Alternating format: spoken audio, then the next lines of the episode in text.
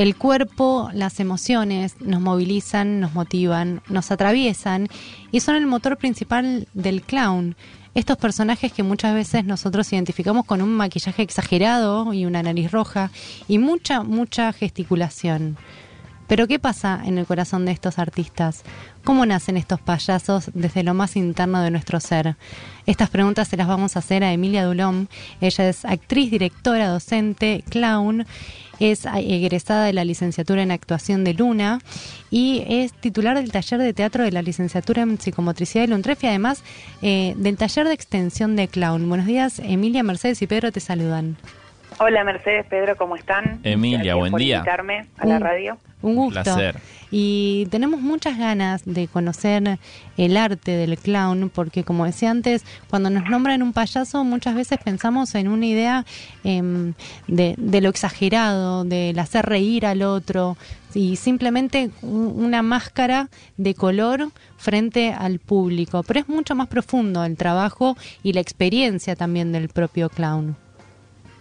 Sí, em, bueno, un- el clown tiene diferentes tipos de abordajes, me parece. Em, un poco está la figura del payaso que en realidad se remonta a, a muchísimo tiempo atrás, ¿no? Ujú. Este, este payaso también bufón que puede hacer reír y, y- y entretener al pueblo, digamos, y, mm, y de alguna manera ese, ese rol siempre, siempre en las sociedades lo fue cumpliendo alguien. Con, con el tiempo aparece el payaso en el circo eh, y, y, y es toda una figura también allí y es capaz la imagen que nosotros tenemos más así icónica del payaso, la nariz roja, la ropa grande Claro. y, y los gestos grandes, que es el payaso del circo, que es un poco el origen del trabajo, que también em, parece como un tonto que va por ahí, pero en realidad tiene un trabajo muy muy interesante desde lo físico, el payaso del circo, y, y tiene una búsqueda que tiene que ver con trabajar con audiencias muy grandes y con convocar y conectar y empatizar con, con muchísima gente. Luego, a lo largo de los años, hago como una breve síntesis Sí. así como para Dale. eh, luego, a lo largo de los años, eh, en, Europa y en otros lugares, hubo un, un, señor que se llamó Jacques Lecoq, que creó una técnica, en la cual es una técnica de actuación, en la cual una de las instancias de la técnica era pasar por el, por el lugar del clown. Eran, eran siete espacios expresivos que, que él investigaba. Y ahí como que yo diría como que se europeiza un poquito la figura del clown y, se, y aparece como el clown capaz como estamos acostumbrados a verlos nosotros si vamos a las salas de teatro o teatro independiente en Buenos Aires, que es el clown más de sala, digamos, Claro. que hace un trabajo más eh, pequeño, más sensible, más, más relacionado con la actuación y no tan puesto tal vez em, en las acciones físicas y en la gran audiencia del circo o del teatro callejero también, ¿no? Porque eso también es otra otra rama de- del trabajo del clown. Entonces, en ese sentido, a la hora de formarse en la técnica, uno puede elegir muchos caminos también. Y en base al camino que elija, también se va a encontrar con diferentes resultados o trabajos o consecuencias para el trabajo de uno. En sí, a mí lo que me parece interesante de- del trabajo del clown es em, la posibilidad de que lo puedan hacer cualquier artista escénico, porque te da un entrenamiento en lo que es el trabajo con el público y en el estar aquí ahora de la escena, eh, que hace que cualquier persona, ya sea eh, del, del circo, de la danza, del canto, de lo que sea, o de la actuación, pasar por esta técnica no exige un histrionismo eh, o un armar personajes o un ser creativo desde ese lugar, sino que exige o propone una conexión con lo que uno ya trae para mostrarlo en la escena. Entonces, en ese sentido, habilita que gente que tal vez no le interesa dedicarse a la actuación, pero sí a estar en escena, pueda vincularse con la técnica y de esa manera sacar herramientas para, eh, para potenciar su trabajo, digamos. En ese sentido, Emilia, un clown comparte las características que, suelen tener algunos niños o niñas en, el sentido de, tener una libertad, pero que es una libertad ingenua y, torpe y tierna y que le da la posibilidad de crear mundos y de mostrarse tal cual como es, digo, mostrar esa humanidad eh, sin, sin poner ningún filtro de por medio, ¿no? Hay como eh, un sinceramiento en el oficio del clown. Sí, en sí eh, yo siempre trato de pensarlo en el sentido de decir, de sacarnos como si fuera ponernos la máscara del clown para sacarnos la máscara social, por decirlo de alguna manera.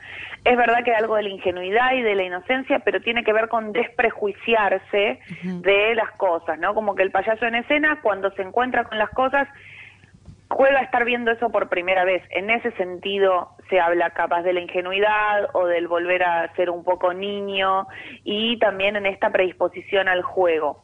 Pero no quiere decir por eso eh, que sea tonto o no entienda o que no pueda hablar de ciertos temas, ¿se entiende? Sino simplemente como correr el prejuicio que nos pone la máscara social y correr esa capa o ese velo que nos armamos en el vínculo social y cultural con los demás y liberarnos a poder eh, eh, explorar y encontrarnos y comunicarnos sin el juicio de no, eso no se dice, no, así no se puede pensar, no, eso es egoísta, no, eso es malo, no, no, como que surge, es una especie de mm, una docente em, que yo tuve, Raquel Sokolovic, que es una de las docentes que trajo acá esta técnica también, eh, planteaba esto como le, siempre planteé el ejemplo de, la, de, la, de una media con dibujitos dada vuelta, es como una especie de alter ego de uno, el payaso, ¿no?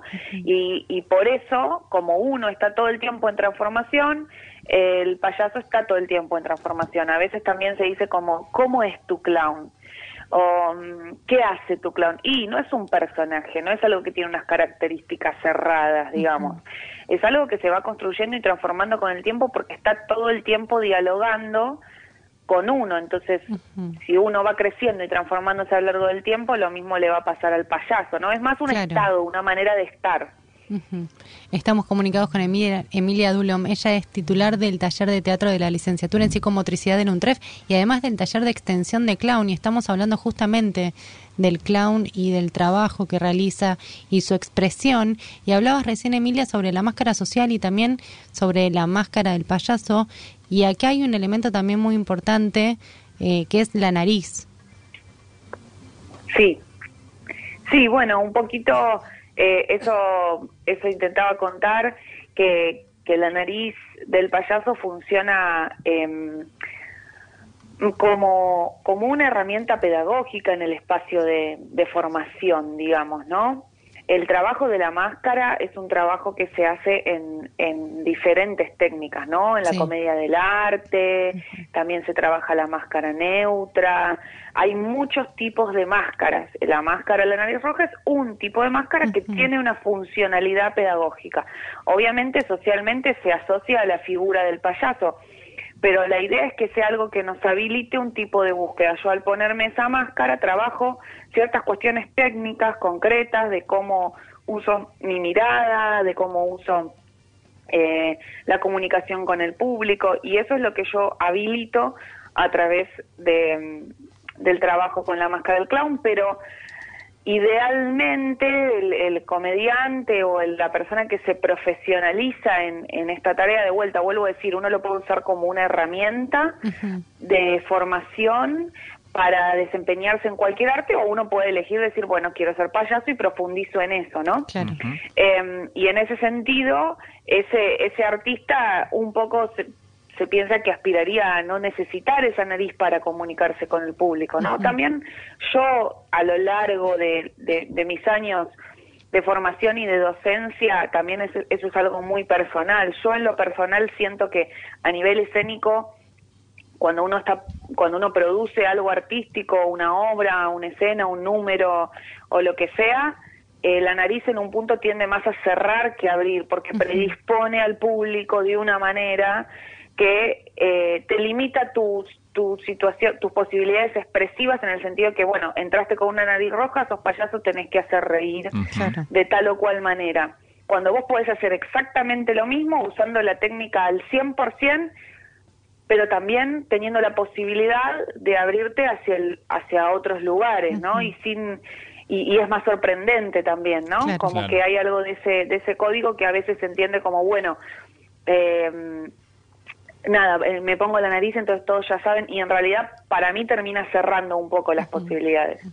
Pero bueno, eso también son, son decisiones y cada uno como artista va, va probando diferentes cosas. En sí a mí me parece una gran herramienta pedagógica, la nariz. Emilia, y la técnica del clown aplicada específicamente a la psicomotricidad, ¿qué puertas abre? Bueno, como, como les contaba Mercedes, yo soy docente también del taller de teatro que está dentro de la carrera de psicomotricidad. Y mm, la verdad es que yo vengo trabajando hace muchos años en esto de poder encontrar puntos de contacto entre el teatro, el clown y la psicomotricidad. Y, mm, y por suerte eso se viene desarrollando, yo estoy en la carrera hace cuatro años, se viene desarrollando bastante bien. Eh, tiene un poco que ver esto que, me preguntabas en relación a cómo, cómo funciona o cómo sirve, con esta cuestión de la autopercepción, del registro de uno, de lo que se ve de uno y de cómo me comunico con ese otro que tengo enfrente, ¿no? Entonces, eh, de alguna manera, eh, tanto el clown como el teatro son, son lugares de, de autodescubrimiento y de autoconocimiento, en los cuales yo me vinculo con mi cuerpo, y, trabajo en vínculo con el espacio y con el cuerpo del otro y voy descubriendo qué es lo que traigo, qué es lo que se ve de mí, cuáles son mis limitaciones, cuáles son mis posibilidades.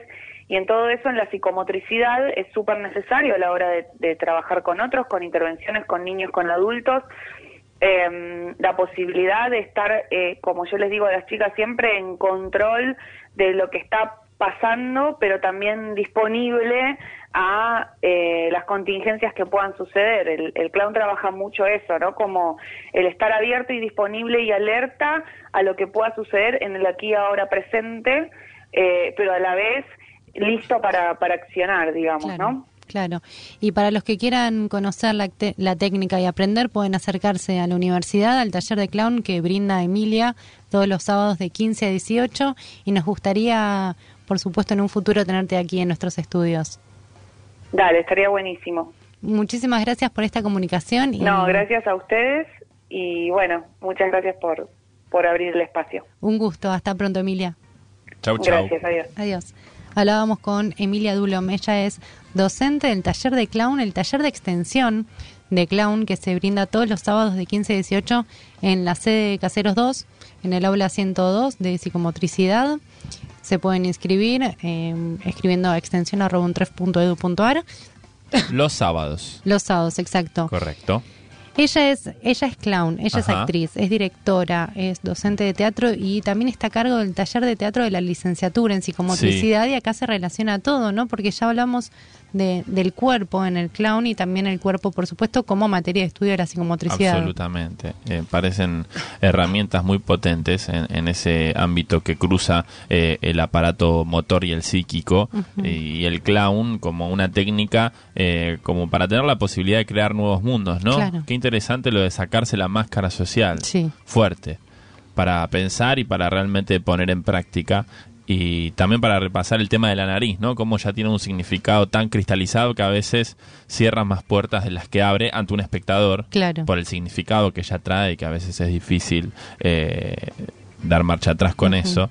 Pero como herramienta pedagógica la destacaba absolutamente Emilia Dulom. Linda charla sobre el arte del clown. El clown, que para mí es una disciplina hermosa. Sí. Yo tuve la posibilidad de practicarla en su momento, estudié clown y me parece que es algo que puede expresar mucho de cada persona y de cada artista. Y también nos permite a veces reírnos un poco de nosotros mismos, amigarnos un poco con, con lo que no nos gusta y eso está bueno porque es terapéutico y sana.